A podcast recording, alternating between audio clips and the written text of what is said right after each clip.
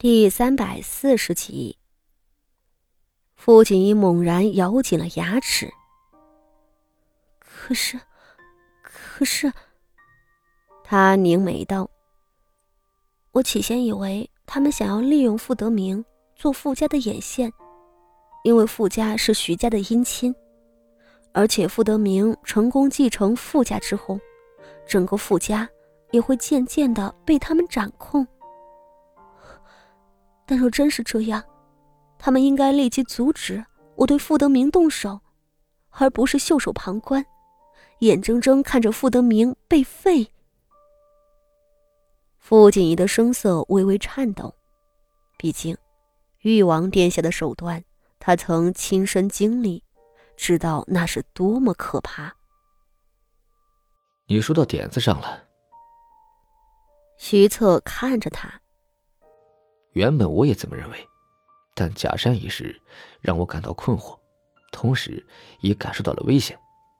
如果他们的目的不是这样，那又能是什么呢？即便傅德明失去了地位，却仍然能够为他们所用吗？傅锦仪的呼吸急促起来。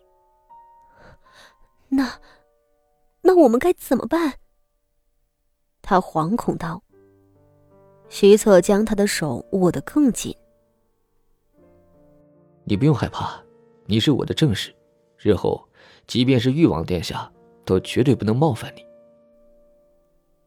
徐策定定道：“至于这件事，我有一个主意，敌不动我不动。既然不知对方下一步的谋算，那就不要轻举妄动。我想，让傅德明继续留在傅家，做他的五少爷。”傅锦仪有一瞬间的争冲，随后他立即点了头。嗯，就这样办。傅德明不能动，如果我将他赶出府，那就不知道会有什么更危险的事情发生。只有将他留在傅家，才能牵扯出更多背后的东西。两人很快商议出了决定，随后徐策起身告辞。有任何风吹草动，记得及时报给我。他最后叮嘱道。傅锦仪重重的点了点头。他想，徐策的话多数都是对的，他最好老实的听着。出乎众人的预料，傅锦仪亲自前往景和院，请求老夫人饶恕傅德明。不光是老夫人，并副手人觉着吃惊，就连被关押在柴房里的傅德明也不知所措。傅锦仪解释道：“虽然当年谢氏和我有些私怨，五弟弟却永远是父亲的儿子。我们大房男丁不旺，就算将来大哥能够继承家业，他孤身一人周旋朝政也是不妥。”多一位少爷，总能让人安心。傅锦仪这话可是深明大义了，傅老夫人听得连连赞赏。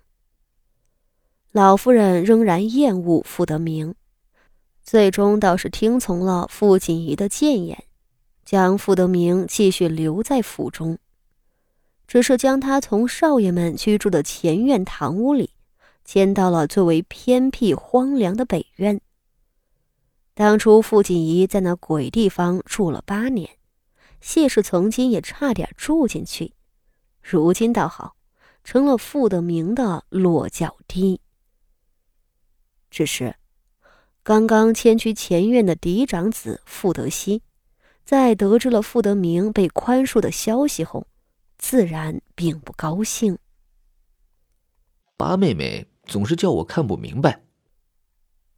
傅德熙亲手给傅锦仪泡了一杯茉莉花茶，淡淡道：“我知道我没有资格要求八妹妹做什么，这些年都是八妹妹在诱惑我，我欠八妹妹的已经很多了。”傅德熙的言辞中总是透着一股子疏离，傅锦仪意识到了这一点，但她不知道该怎么办。的确，她是傅锦仪。根本不是傅德熙的同母姐妹。大哥，五弟的事情，我有另外的考虑。傅锦仪低眉道：“你要知道，我绝不会，绝不会害您。”傅德熙看着他，轻轻叹一口气：“八妹妹，多谢你。”他柔声道：“我并非在意五弟，我这两日读了一本兵法，学到了不少的道理。不过是一个落魄的失败者，难道还值得我来费心吗？是不是要赶出傅家府邸，又有什么关系？只是妹妹为五弟求情，多少出乎我的意料。”傅锦仪听着皱起眉头，他实在不能和傅德熙坦诚相对，很多事情他是不能说出来的，而若是因此让傅德熙产生误会，那就糟糕了。正欲解释，傅德熙抬手止住了。八妹妹对我有大恩，我今日也要对八妹妹承诺，我绝对不会，绝不会让八妹妹不开心的。傅德熙的声色很温和，相比起徐策的暴躁脾气，他天生是个好性子的人。他轻轻笑着，继续道：“八妹妹，我还读了《朱子》里面的两篇，这是一本好书。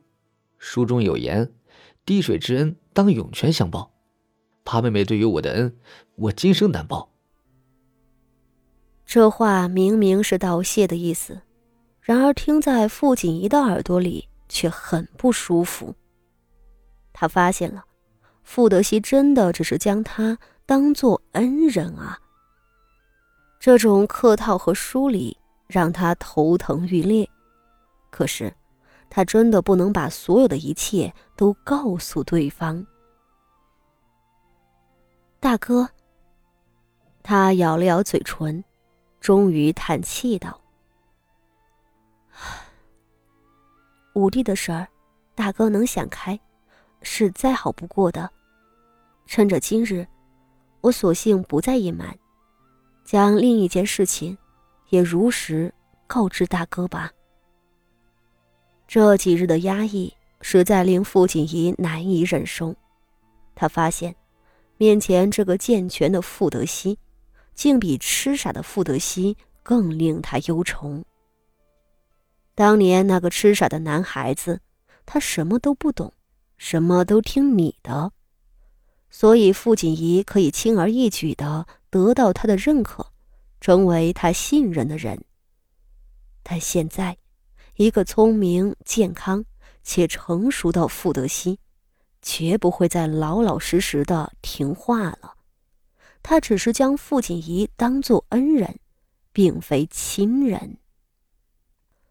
索性将该说的都说了吧，自己早已不是对方的亲人了啊！遮遮掩掩又有什么用？他根本就无法代替已经死去的傅华仪啊！